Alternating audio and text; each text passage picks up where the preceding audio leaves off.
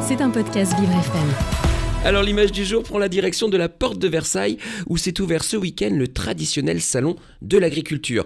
Comme chaque année, c'est l'occasion pour des milliers de visiteurs de découvrir le terroir et le savoir-faire rural, mais aussi de se laisser un peu trop aller aux boissons alcoolisées. Oui, coup d'envoi de l'édition 2023 du Salon international de l'agriculture et avec lui son lot d'images habituelles d'enfants émerveillés devant les animaux de la ferme ou encore celle du président qui déambule dans les allées en goûtant un maximum de produits de nos mais le salon qui attire près de 700 000 visiteurs porte de Versailles cache parfois des choses un peu moins reluisantes. Les habitués sont catégoriques, l'ambiance n'est plus la même à cause de visiteurs très alcoolisés et toujours plus nombreux. Les équipes de France 3 ont recueilli les impressions d'agriculteurs et tous sont unanimes sur la question.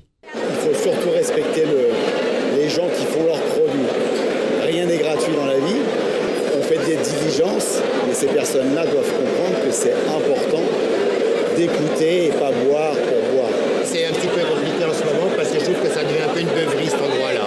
Déjà ça m'ennuie parce que c'est quand même très gamme au niveau des marges.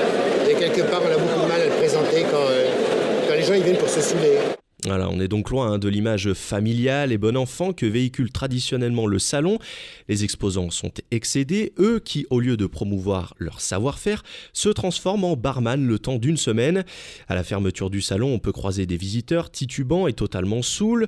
Dans les allées, des cadavres de bouteilles jonchent le sol, la moquette est souillée par des taches d'alcool et des centaines de cubis de vin s'entassent. Les organisateurs du salon, eux aussi, sont surpris de l'ambiance. On se croirait au Hellfest, ce n'est plus possible. 16h, toutes les familles sont déjà parties, confie une agente pourtant mobilisée depuis 20 ans sur l'événement. De quoi nourrir quelques réflexions sur la suite du salon et d'éventuelles réglementations quant à la consommation d'alcool. D'autant plus que le phénomène n'est pas complètement nouveau.